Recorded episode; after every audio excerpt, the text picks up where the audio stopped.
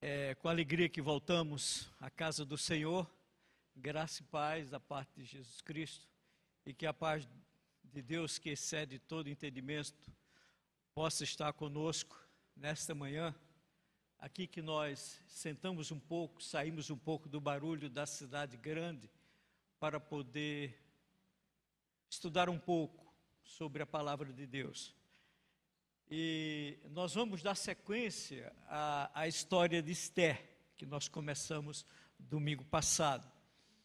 E apenas para recordar alguma coisa para aqueles que não estiveram aqui domingo passado, o livro de Esther começa com o capítulo 1. É, o ano é 485 a.C. E o rei Assuero era considerado o maior rei a, pessoa com maior poder que existia naquele momento ali. Ele dominava 275 províncias, isso formava o Império Persa e ia de, da Etiópia até a Índia. E o livro, o primeiro capítulo do, do livro de Esté, fala que ele deu um grande banquete para mostrar exatamente para os amigos, os príncipes da época, a grandiosidade que era o seu império. E nesse banquete, que durou seis meses, ele fez uma grande festa para, para que os irmãos tenham, tenham ideia da riqueza que era o rei Assuero. Depois ele deu o segundo banquete, chamou a população, e nesse banquete, simultâneo a esse banquete, a rainha Vasti também deu um banquete para as mulheres. E aí, passados sete dias desse banquete, o rei já muito embriagado, ele manda os eunucos dele chamar a rainha para que ela pudesse desfilar na frente dos amigos dele. E o que aconteceu foi que a rainha se recusou a fazer isso. E o rei ficou muito indignado, e na época, com, recebendo a, o conselho dos seus, dos príncipes que estavam ali ao seu redor, os conselheiros dele, eles fizeram um edito que destronaram a rainha Vasti. E daí, eles fizeram um recrutamento e seleção. O, o historiador Flávio Joséfo disse que foram aproximadamente 400 moças da, dessas províncias que foram até, ficaram durante um ano em preparação para ser apresentada ao rei, e ao final desse tempo todo, Deus atua na vida de Mordecai, que é um judeu que estava naquela província, que tinha uma prima que ele adotara, que educara, e ela cresceu. E essa menina também foi para o palácio, e essa menina foi a que foi escolhida, que o rei achou graça nessa garota e ela ficou assim, sendo a rainha Esther. Ela sai de uma, condição de órfã, de desconhecida, exilada e torna-se a mulher mais influente do Império Persa.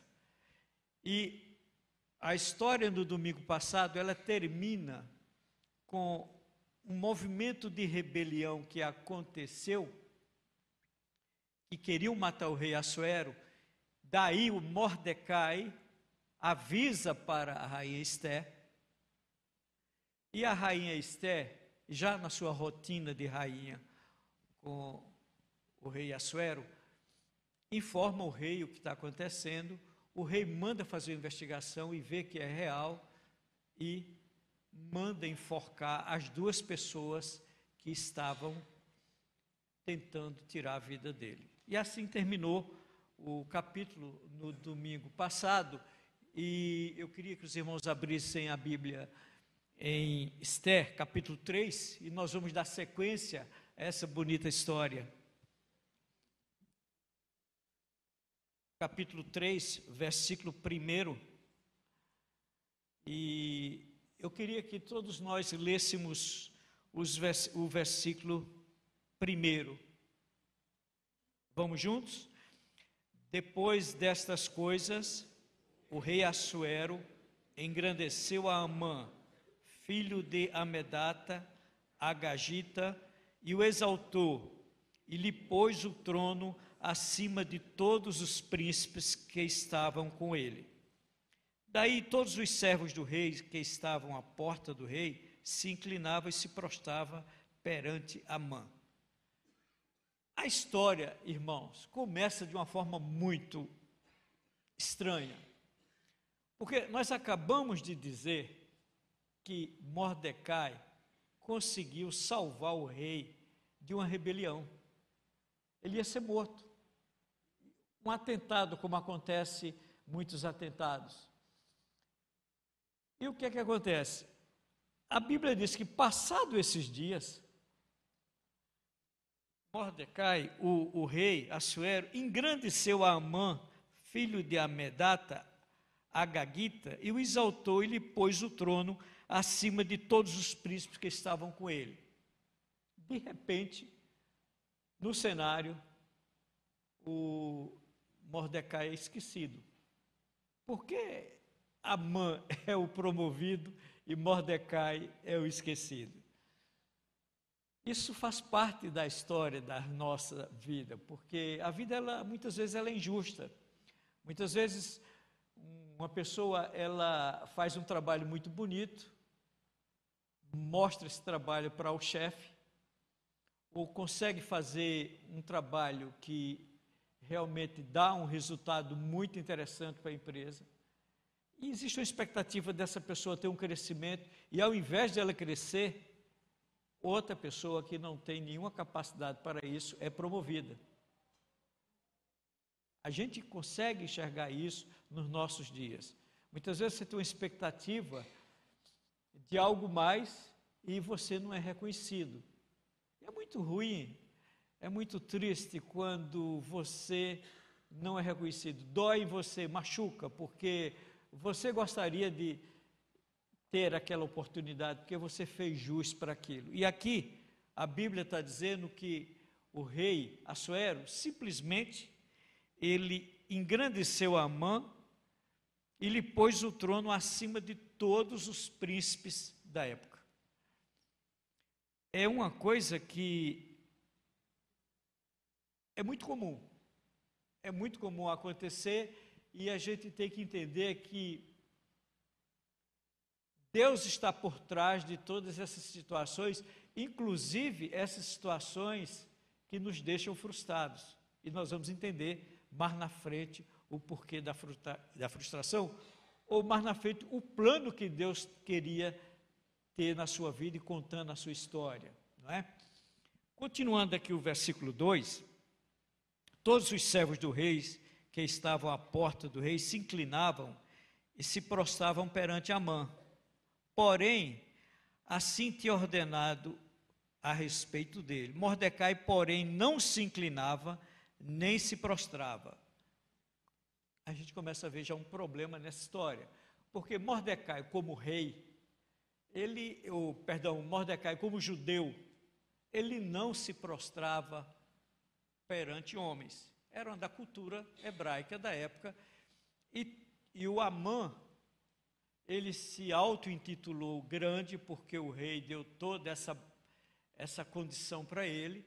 E ele esperava que todo mundo se prostrasse perante ele quando ele passasse, porque depois do rei, ele era a pessoa mais influente e mais poderosa do império. Né? E o que vai acontecer é que Amã, ele vem a saber disso, porque na vida, toda vez que você procura apresentar para a sociedade, para os amigos, a sua crença em particular, Muitas vezes, essa crença que você tem, você incomoda as pessoas.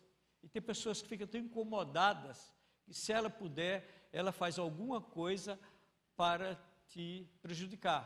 E foi o que aconteceu aqui. A gente vê na, na, no versículo 3, diz assim: Então os servos do rei, que estavam à porta do rei, disseram a Mordecai: Por que transgrides as ordens do rei?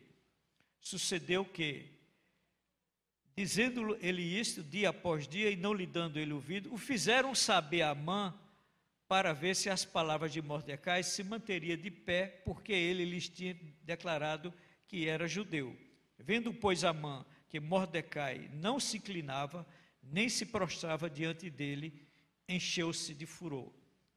Os próprios amigos ficaram com tanta raiva, provocaram a Mordecai a ver se realmente ele não se inclinava perante Amã e disseram para Amã que havia uma pessoa na porta do palácio que era Mordecai que não iria se inclinar nem se prostrar. É assim que acontece, irmãos. Essa é a parte das intrigas comuns. Você tem uma crença, a sua crença incomoda pessoas, e essas pessoas, elas se sentem bem quando pode fazer alguma coisa que venha perturbar a tua crença. Isso a gente vê nos dias de hoje acontecendo. Tem muita gente que se incomoda porque você é cristão. Tem muitas pessoas que se incomodam. Se incomodam porque você é cristão, porque você é uma pessoa mais calma, mais tranquila, mais feliz. E elas, isso incomoda muito as pessoas. E o que acontece aqui, a Bíblia diz que a mão ficou com grande furor. E nós sabemos que grande furor, irmãos, é uma coisa muito triste. É uma ira excessiva. É muita raiva que você tem. Ele, como todo-poderoso, ele tem que ser reconhecido por todos. Aí aparece um ninguém que não reconhece ele e isso quebra o orgulho, fere o orgulho dele como grande personalidade, né? E o que nós vamos enxergar na frente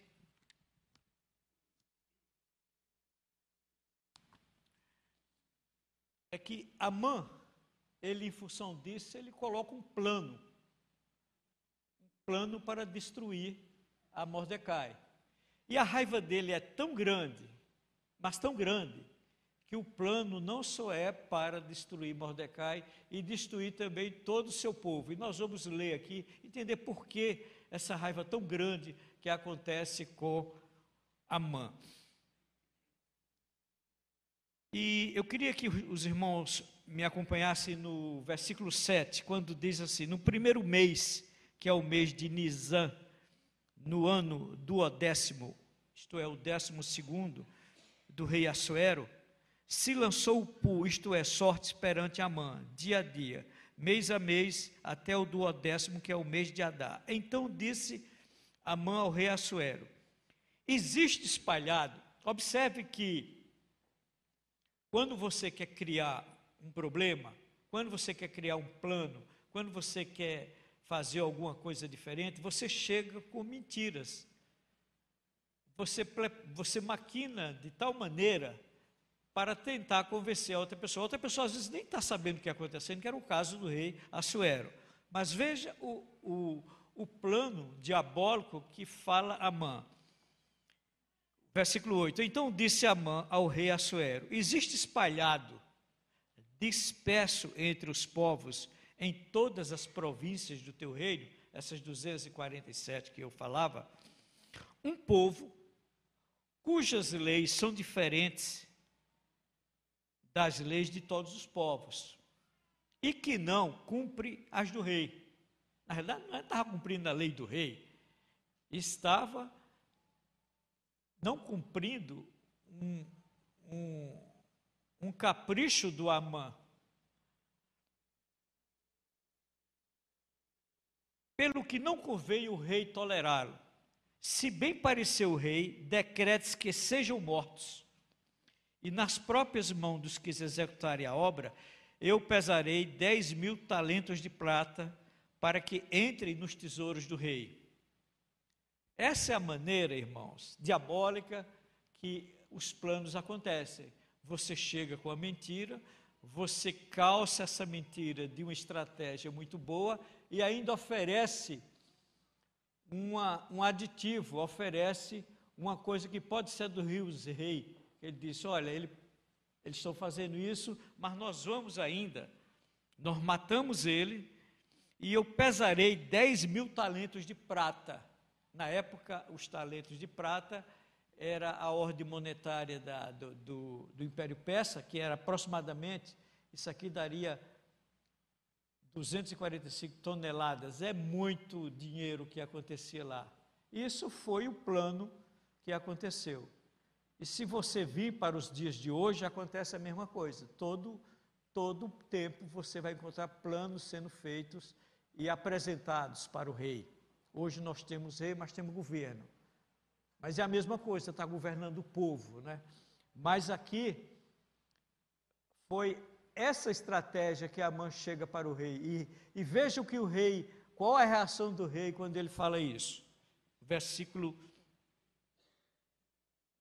10. Então o rei tirou da mão o seu anel, deu a Amã, filho do Amenata, a Gaguita, adversário dos judeus, e lhe disse: Essa prata será tua, como também esse povo, para fazeres dele o que melhor for do teu agrado. E foi isso que aconteceu. Simplesmente o rei aceitou e deu o anel dele e disse: Faze com o povo o que você achar que deve fazer. Irmãos, dar o anel dele era como se nós aqui dessemos nosso cartão de crédito e a senha para qualquer pessoa, faz o que você quiser. Né? Mas uma coisa muito louca, porque o rei deveria ouvir outras pessoas, mas ele não viu como o Amã era o primeiro ministro dele, o mais poderoso, como ele diz no início do, do, do versículo, estava por cima de todos os príncipes, o rei Assuero ficou cego.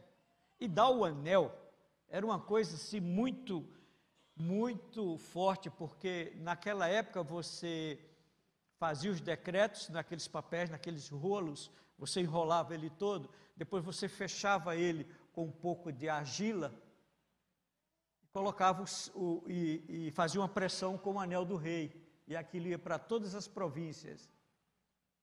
E aquela impressão do anel do rei era alguma coisa como um selo que dizia seja feito. E depois que aquilo estivesse colocado ali, não tinha mais volta. Né? Essa era a ação, essa era a situação que estava vivendo o, o rei.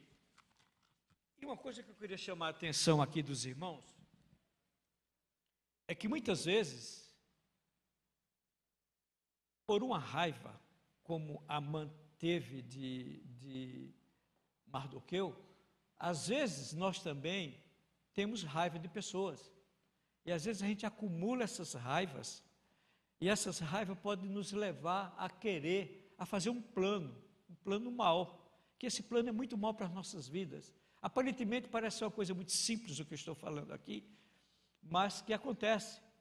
Acontece de um desafeto que você tem, de uma situação que você passou, que você cria em si uma vingança sobre isso. Mas foi exatamente isso que aconteceu.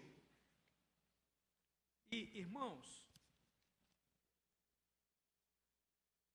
coisa interessante nesse uma coisa interessante nesse nessa situação aqui é que o rei manda fazer e o, o Mordecai começa a orientar e diz assim: chamaram, o versículo 2: chamaram, pois, os secretários do rei no dia 13 do primeiro mês, e segundo ordenou Amã, tudo se escreveu aos sátrapas do rei, aos governadores de todas as províncias, e aos príncipes de cada povo, a cada província no seu modo de escrever e a cada povo na sua língua. Porque, como era muito grande esse império, você tinha várias línguas e vários povos, e aí a coisa foi feita de tal maneira que era na língua de cada povo, para ficar bem claro aquele edito que eles estavam falando. Enviaram cartas por intermédio dos correios a todas as províncias, para que se destruísse, matassem e aniquilasse de vez todos os judeus moços e velhos, crianças e mulheres, em um só dia, no dia 13 do, do décimo mês, que é o mês de Adar, e que ele saqueasse os bens. Essa era uma vingança muito grande do, do Amã. E a gente fica observando por que essa, essa raiva toda de um povo, se o problema dele era com Mardoqueu. Eu queria que vocês olhassem com bastante atenção quando eu comecei o versículo primeiro, que diz assim: O rei Assuero engrandeceu a Amã, filho de Amedata, a Gagita. Essa é a razão desse ódio tão grande, porque Assuero, ele era um agagita, e eles eram descendentes dos amalequitas. E essa história dessa raiva toda que o, que o Amã está aqui, vocês podem ler e conhecer no livro de 1 Samuel, capítulo 15. Os amalequitas foram, foram povos muito terríveis que Deus mandou exterminar naquela época que os judeus chegaram até Canaã. E Deus mandou, através do profeta Samuel, que fosse destruído todos os amalequitas, todo o povo, que não ficasse nada. E não queria despojos daquilo ali, queria que limpasse a terra daquela, daquela gente. E na época o rei era Saul. E Saul fez a coisa pela metade. Saul guerreou, eliminou o povo, mas trouxe com ele alguns despojos, inclusive o rei Agag, que é esse tal do Agagita aqui. Trouxe o rei Agag, trouxe também algumas ovelhas, e quando Samuel soube, profeta Samuel soube que isso tinha acontecido, ele ficou muito revoltado e foi até lá e matou o rei Agag, depois de algum tempo. Mas esse rei Agag, quando veio, deve ter vindo com algumas pessoas do seu reinado, e aí o essa história foi passada de geração para geração, até chegar nos avós e nos pais de Amã. Por isso esse ódio tão grande dos judeus, porque lá atrás eles foram eliminados, mas quase totalmente eliminados. Porque quando, como sobrou o rei Agag, Agag fez outra, outra família e chegou essa descendência que é Amã. Isso é a raiva que acontece. Na realidade, você não nasce com ódio, você não nasce com raiva. O que acontece é que ao longo do tempo pode ser colocado em seu coração.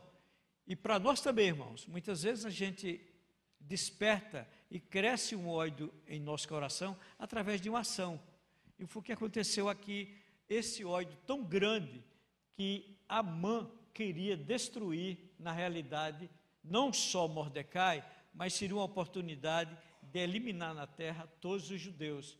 E ele foi tão perverso e tão mau que o decreto dele, se vocês observam direito aqui, ele diz que esse decreto deveria ser, ser, ser feito, foi, foi mandado para as províncias, mas para ser executado 11 meses depois. Veja a perversidade do Amã. O que é que ele queria com isso? Ele queria que o povo ficasse cada vez mais angustiado em saber que em algum momento daquele tempo eles seriam executados, seriam mortos pelos persas, né? Você veja que o que ele colocou aqui é que iria acontecer isso. Enviaram cartas por intermédio dos correios, versículo 13, todas as províncias do rei, para que se destruísse, matasse e aniquilasse de vez a todos os judeus moços e velhos, crianças e mulheres, em um só dia, no dia 13 do, do décimo mês, que é o mês de Adar, e que ele saqueasse os bens. E o versículo 15, ele é muito terrível, quando a gente olha para essa situação aqui e a gente traz para a nossa realidade atual. Diz assim: Os correios, pois, impelidos pela ordem do rei, partiram em continente, e a lei, e a lei se proclamou na cidadela de Suzã. O rei Assã e Amã se assentaram a beber, mas a cidade estava toda perplexa. Observe que para eles foi simplesmente uma estratégia, foi um decreto, eles fizeram, publicaram, o povo ficou angustiado com aquilo, e o que, é foi, eles foram fazer? Eles foram beber, eles foram comemorar, né? E quando a gente traz para os nossos tempos de hoje, algumas vezes nós vemos alguns decretos que estão sendo publicados ou coisas são colocadas, essas leis que vocês estão vendo aí acontecendo sobre a previdência e outras coisas tal, que mexe muito com a nação. E a, a percepção que a gente tem é que esse povo não está muito ligando isso não. Mas isso é um fato que acontecia no século V antes de Cristo. Eles fizeram tudo isso, eles penalizaram o povo, eles deixaram o povo angustiados, e depois que assinaram o decreto, eles foram beber, foram comemorar, comemorar outras coisas, não tinha nada a ver com Mordecai, com esse povo que estava morrendo, foram buscar outros interesses do reinado. É assim que as coisas acontecem. Irmãos, e aí nós vamos para o capítulo 4 capítulo 4 diz assim: Quando soube Mordecai tudo quanto havia se passado, rasgou as suas vestes e se cobriu de pano de saco e cinzas, e saindo pela cidade, clamou com grande e amargo clamor. E chegou até a porta do rei, porque ninguém vestido de pano de saco podia entrar pelas portas do rei em todas as províncias, essas 247, aonde chegavam a palavra do rei e essa lei, havia entre os judeus grande luto, jejum e choro e lamentações, e muitos se deitavam em pano de saco e cinzas. Observe, irmãos, que essa perseguição aos judeus não é da Segunda Guerra Mundial dos nazistas. Né? Isso a gente está falando do século V antes de Cristo. E essa maneira, essa reação do povo de chorar, ficar de luto e vestir panos de saco jogar cinza, era uma coisa muito comum. Você vai ver isso em toda a história do Velho Testamento. Todos, todas as vezes que o povo de Deus era confrontado e passava por angústia, por necessidade, por problemas, eles faziam isso. Esse pano de saco era um pano grosseiro, ele era um pano feito de pele de cabra ou pele de camelo, e, esse, e eles faziam esses sacos para guardar os cereais, os alimentos, os alimentos e outras coisas. E quando havia um problema dessa ordem, eles pegavam esses panos de saco, cortavam, vestiam, jogavam cinza na cabeça. Era uma forma de gritar e de pedir clemência a Deus.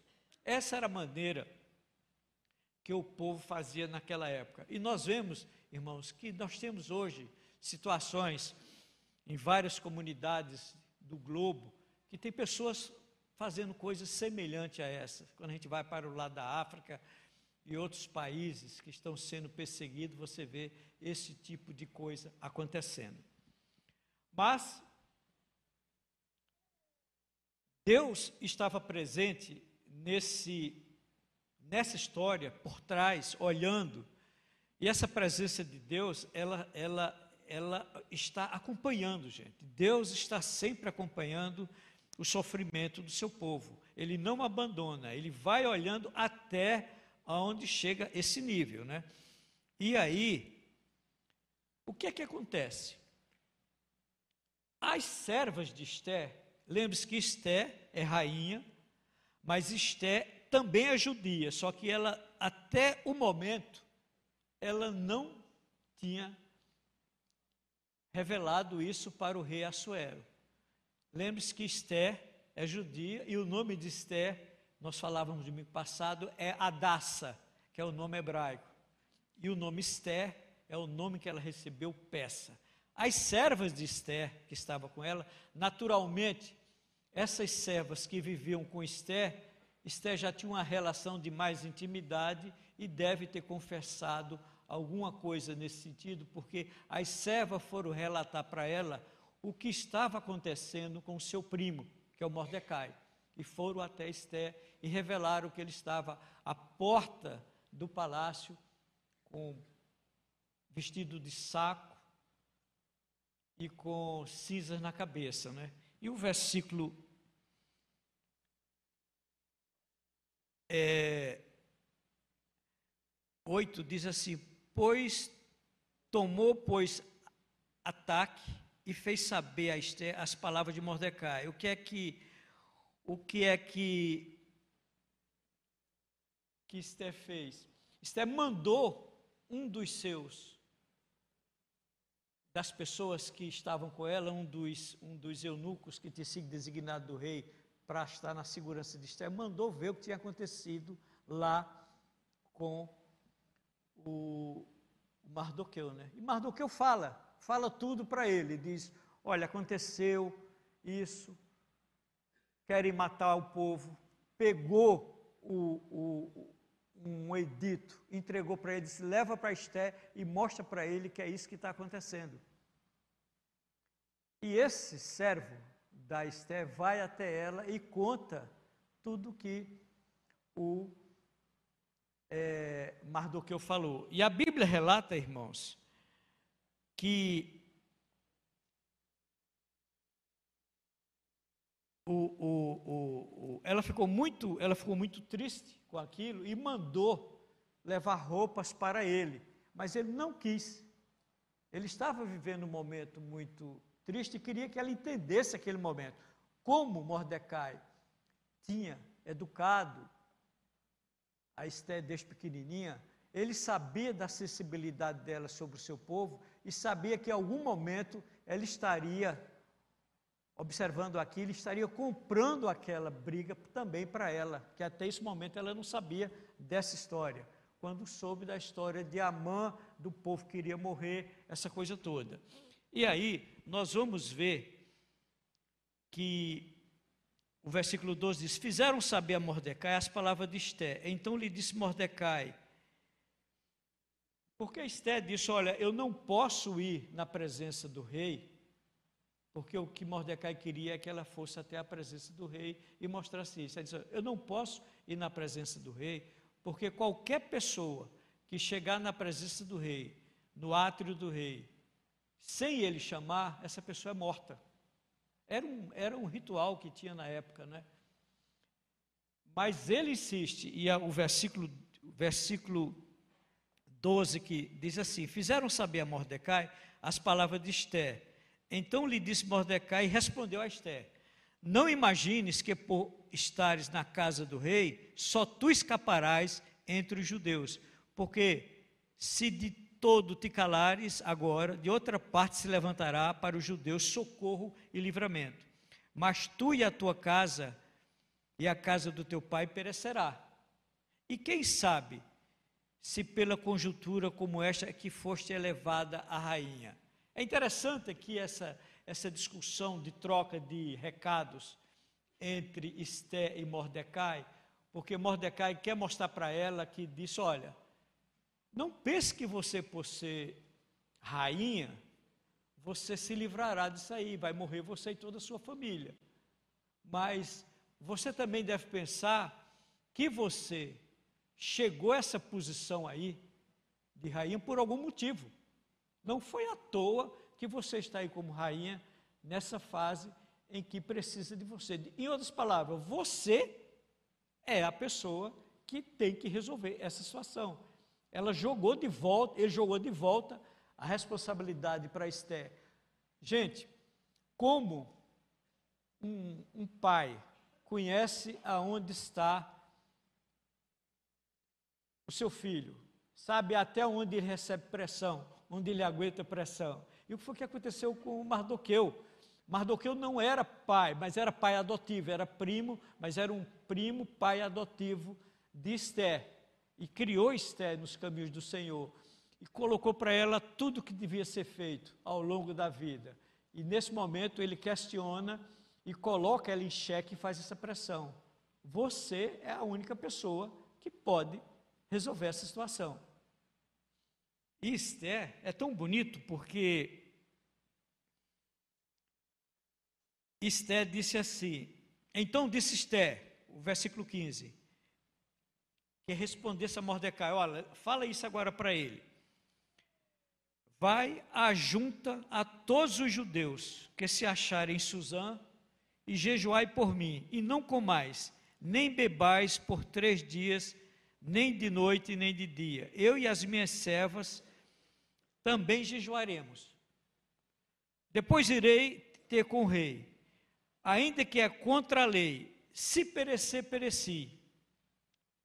Então se foi Mordecai e, e segundo Esté se fez tudo que ela tinha ordenado.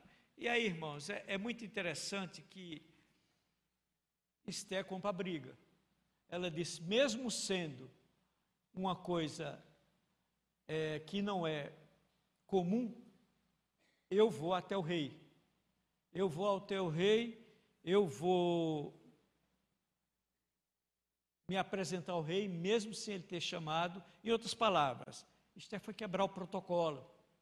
E muitas vezes na vida, nós precisamos quebrar os protocolos. Esté precisava fazer uma coisa dessa com, com o rei. E essa questão de quebrar protocolos, eu me lembro da, da minha querida mãe. Nós éramos em três irmãos, morando no estado do interior, estudando num colégio que não era barato. E a gente já tinha, parece que, uma, um percentual de desconto para estudar naquele colégio mas minha mãe quebrou o protocolo lá e que não podia falar com o diretor, não podia, não podia, ela passou por cima de todo mundo e foi e falou com o diretor. E disse que ela era uma mulher lutadora, ela era uma, uma, uma feirista ambulante, ela tinha um banco na feira, e que ela tinha três filhos para cuidar, e que ela precisava que ele fosse mais sensível, que ele melhorasse aquele desconto que os meninos dela precisavam estudar e que não só aquele, mas que estava trazendo outro, estava trazendo um sobrinho.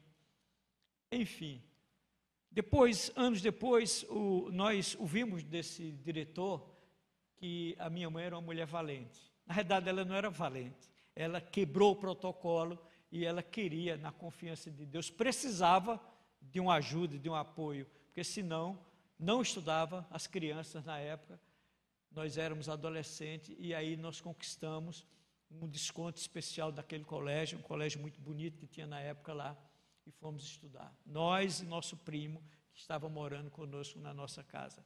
Mas Esté fez isso, irmãos. Ela, que, ela quebrou o protocolo e depois de jejum que eles fizeram, e o povo, o povo judeu, ele tem esse costume de fazer jejum e oração.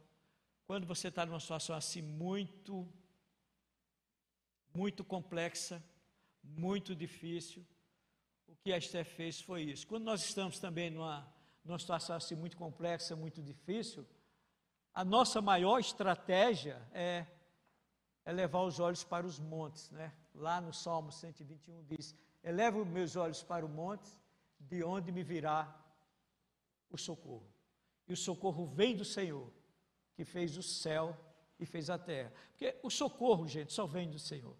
Nós dizíamos domingo passado que Deus é quem dá as cartas na nossa vida, nas nossas angústias, nas nossas ansiedades, nos nossos planos. Quando tudo ficar fechado, somente Deus que a gente pode elevar os olhos para os montes e dizer: Ora vem, Senhor Jesus. Essa é a ideia que Esther fez. E aí, a nossa valente rainha, no capítulo 5, do versículo 1, ela diz assim: Ao terceiro dia, Esther se aprontou com seus trajes reais e se pôs no pátio interior da casa do rei, defronte da residência do rei. Ela poderia ali ser morta. O rei olhava para ela, manda matar não chamei ela aqui. O rei estava assentado no seu trono real, fronteira à porta da residência. Versículo 2 e 3. Quando o rei viu a rainha Esther parada no pátio, alcançou a ela favor perante ele. Estendeu o rei para Esther o cetro de ouro que tinha na mão. Esther se achegou e tocou a ponta do cetro. Isso é, uma, isso é uma coisa muito bonita, porque os irmãos têm que entender o seguinte: não há na terra ninguém tão poderoso, ninguém tão famoso que não se quebre e não se dobre perante a vontade de Deus. Porque Esté, ela tinha jejuado, Esté mandou todas as servas jejuar, mandou Mordecai e toda a população de Suzã jejuar. E ela foi numa fé muito grande. E quando você tem essa certeza, você pode ir para palácios, você pode ir para qualquer coisa que você acha que é muito superior e não se intimidar, porque Deus é quem dobra aquela pessoa, Deus é quem faz a coisa acontecer com aquela pessoa, e daí você tem a resposta vinda de Deus. Por isso que a gente dizia que esse livro não aparece o nome de Deus em canto nenhum, mas ele está por trás em todas as situações que aparece desse canto, né? E aí o rei simplesmente colocou o cetro, ela tocou no cetro e o rei fala o seguinte, o versículo 3. Então lhe disse o rei: O que é que tens, rainha Esther? E qual é a tua petição? Veja que coisa fantástica. Deus coloca na boca das pessoas, às vezes Deus coloca até na boca dos nossos inimigos, esse tipo de pergunta: o que é que você tem? Qual é a tua petição? O que é que eu posso fazer para te ajudar? Porque Deus atua na vida das pessoas para ajudar as pessoas. E isso foi o que aconteceu com Esther, não é? E existe um, um poema, não sei se os irmãos conhecem, chamado Si.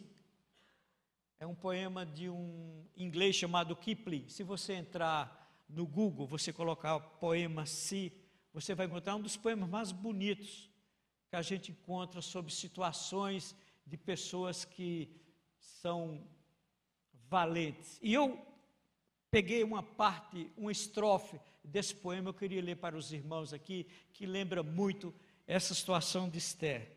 Diz assim: Se és capaz de entre a plebe não te corromperes, se entre reis não perderes a tua naturalidade, e de amigos, quer bons, quer maus, te defenderes, se a todo pode ser de alguma utilidade, e se és capaz de dar segundo a segundo, ao minuto fatal, todo valor e brilho, tua é a terra, com tudo o que existe no mundo, esse mundo que foi criado por Deus.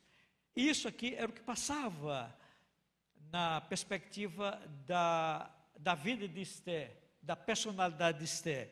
E aí, Esther responde.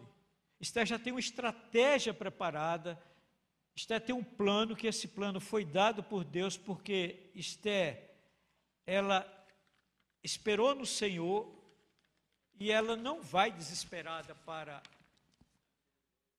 para Amã, para, para, Assuero, para o rei Assuero, contando tudo o que aconteceu com Amã. Ela não entra no desespero. Observe qual a estratégia de Esther. Versículo 6. E disse. E disse, perdão, versículo 4. Respondeu Esther: Se bem te parecer, venha o rei e Amã hoje ao banquete que eu preparei ao rei. Então disse o rei: Fazer apressar Amã para que atendemos ao que Esté deseja. Vindo, pois, o rei e Amã ao banquete que Esté havia preparada, disse o rei a Esté no banquete do vinho: Qual é a tua petição? E o que te dará? Que desejas? Cumprir-se-á, ainda que seja metade do teu reino.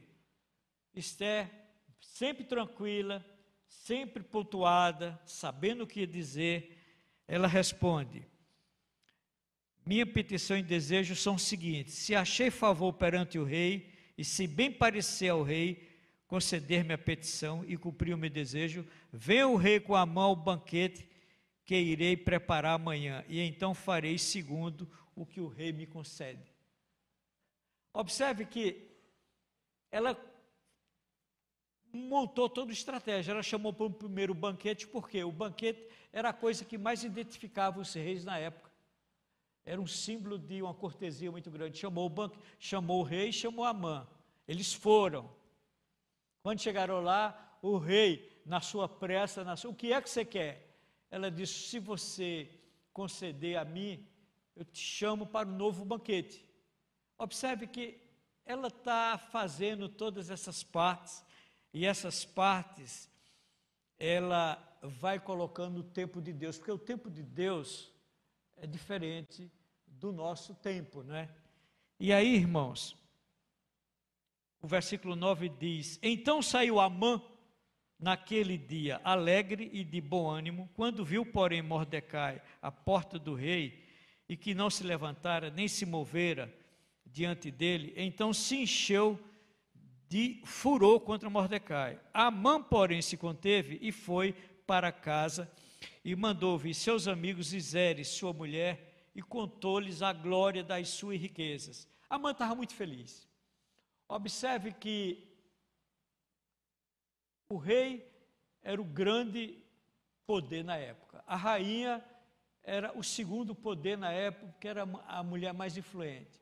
E Amã ser convidado pela rainha para com o rei participar de um banquete e para o outro, ele sempre ele deve ter dito na sua vaidade: eu sou a pessoa mais influente desse negócio, que eu participo da intimidade dessa rainha e participo dessa intimidade do rei, e eu estou aqui muito bem. E chamou os amigos na casa dele, e, e juntamente com os filhos e a mulher, e contou as riquezas que ele tinha, que ele estava fazendo, mas mesmo assim, ele tinha uma frustração, porque quando ele ia para casa, ele viu Mordecai, e Mordecai não se curvou contra ele. E aquilo deixava ele muito incomodado, porque é aquilo que nós falamos, não adianta toda riqueza, toda glória, se você tem um problema que te incomoda. Muitas vezes esse problema é que te faz você perder a cabeça. Foi o que aconteceu com Mordecai, né? E ele falou isso para a mulher dele. E a mulher dele deu uma ideia muito genial para Mordecai, que nós vamos ver aí no versículo é, 13. Porém, tudo isso não me satisfaz enquanto vi o judeu Mordecai assentado à porta do rei. Então lhe disse Zere, sua mulher, e todos os seus amigos: faça-se uma forca de cinquenta côvados de altura, e pela manhã diz ao rei que nela enforque Mordecai. Então entra alegre com o rei ao banquete, e a sugestão foi bem aceita por Amã, que mandou levantar a forca. Observe, irmãos, que na vida você tem todas essas coisas, né? E esse ambiente que você vive, ah, você recebe conselhos, conselhos dos mais esdrúxulos possível. E você vê o conselho da mulher dele, que era um conselho não de paz. Só colocou mais fogo, Marlena fogueira, como diz a história. Disse: ó, prepara uma forca de tanto escôvado, coloca lá e fala para o rei que você quer enforcar. Como o rei diz para você que você, o dinheiro era seu e o povo você fizesse o que você queria, o rei tinha dito a ele isso antes, para Mordecai era muito fácil fazer essas coisas acontecer. Mas a gente tem que entender o outro lado da história, que é o seguinte: enquanto as pessoas estão trabalhando pelo lado do mal, Deus está trabalhando com outras pessoas pelo lado do bem. E lembre-se que nesse intervalo de tempo, Esté convidou o rei para uma nova, um novo banquete. E ela sempre estava esperando pelo Senhor, esperando que ela fosse iluminada, fosse agraciada e que Deus fosse colocando as coisas no seu devido tempo. Eu queria que os irmãos abrissem o livro de Isaías 40, 31. É um, é um versículo muito conhecido de todos, mas aqui tem um tempo de Deus. E o tempo de Deus, ele nos orienta, ele nos capacita, Ele dá sabedoria para que, para que nós possamos executar o nosso plano e a coisa vai fluindo de uma forma muito natural. Vamos ler junto, irmãos, o Isaías 40, versículo 31. Mas os que esperam no Senhor renova as suas forças, sobe com asas como águia, correm e não se cansam, caminham e não se fadigam. Esse é um, um exercício que a gente tem que entender e confiar. O que espera, os que esperam no Senhor renovam as suas forças. Muitas vezes nós estamos abatidos, com as incertezas, com os problemas, com as dificuldades, e nós vamos perdendo as forças. E o que é que acontece? Deus é que renova as nossas forças. E nós subimos com asas como águias. A gente dá um voo. A gente não só tem essa energia, essa recuperação das forças, mas nós ganhamos asas para fazer isso, para dar um voo muito mais alto do que nós podemos imaginar. E nós corremos e não, e não cansamos, e caminhamos e não fadigamos. Essa é a promessa de Deus, é isso que estava no coração de Esther, no momento que Esther ela está preparando o segundo banquete para falar para o rei e para falar para Amã o que ela queria. Irmãos, isso é uma coisa muito bonita porque a gente tem que entender na nossa vida que tudo nós temos que esperar pelo Senhor, ouvir do Senhor, buscar o Senhor no monte, porque as dificuldades, as angústias, as adversidades, elas podem acontecer na nossa vida. Agora, nós temos que entender que Deus ele está conosco em todos os momentos da nossa existência e que Deus é quem dá as cartas. Não importa rei Assuero, não importa um chefe maldoso, não importa uma situação difícil que você está passando, porque Deus ele quer que você entenda e que espere nele e que confie nele que ele vai dar forças, Ele vai dar asas para você ser uma águia e fazer o que deve acontecer. Queria que os irmãos abrissem para que nós pudéssemos encerrar essa parte, para ver como a gente vai entender que Esther vai ser vitoriosa, mas que essa vitória de Esther é a nossa vitória que nós devemos ter a cada dia. Eu queria que os irmãos abrissem é, o Salmo de número 32. Tem um versículo lá muito bonito. Um versículo que você deveria recortar ele e colocar ele no espelho pela manhã quando você acordar. Salmo 32, versículo 8. Vamos ler junto, irmãos, porque isso aí é uma promessa de Deus que aconteceu na vida de Esther e acontece na nossa vida. Salmo 32, 8 diz assim: vamos ler juntos? Instruir-te-ei e te ensinarei o caminho que deves seguir, e sobre as minhas vistas te darei conselho. Irmãos, tem coisa mais bonita, mais gostosa e mais real do que você ter esse tipo de coaching. Isso é coaching.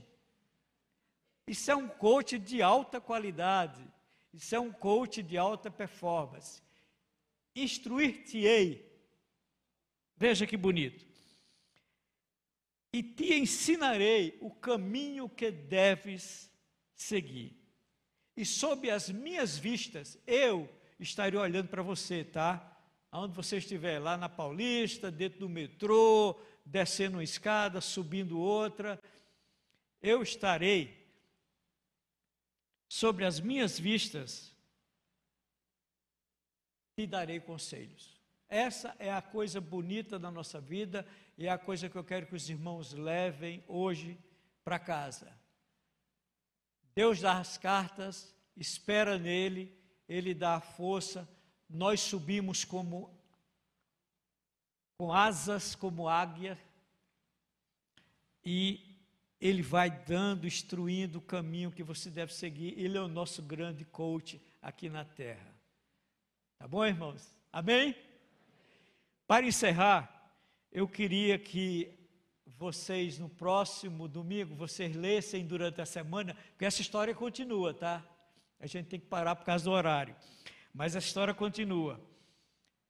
Nós vamos ver o que acontece nesse segundo banquete. É muito legal, é muito bonito.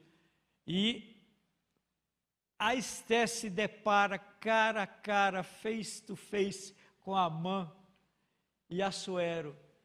E você vai ver o que é uma mulher inteligente quando ela está debaixo da vontade de Deus. Aí você lê os capítulos 6 e 7. E aí nós estamos avançando no nosso livro para isso aí, ok? Vamos orar, irmãos. Senhor nosso Deus, nosso Pai, nós te louvamos por essa manhã.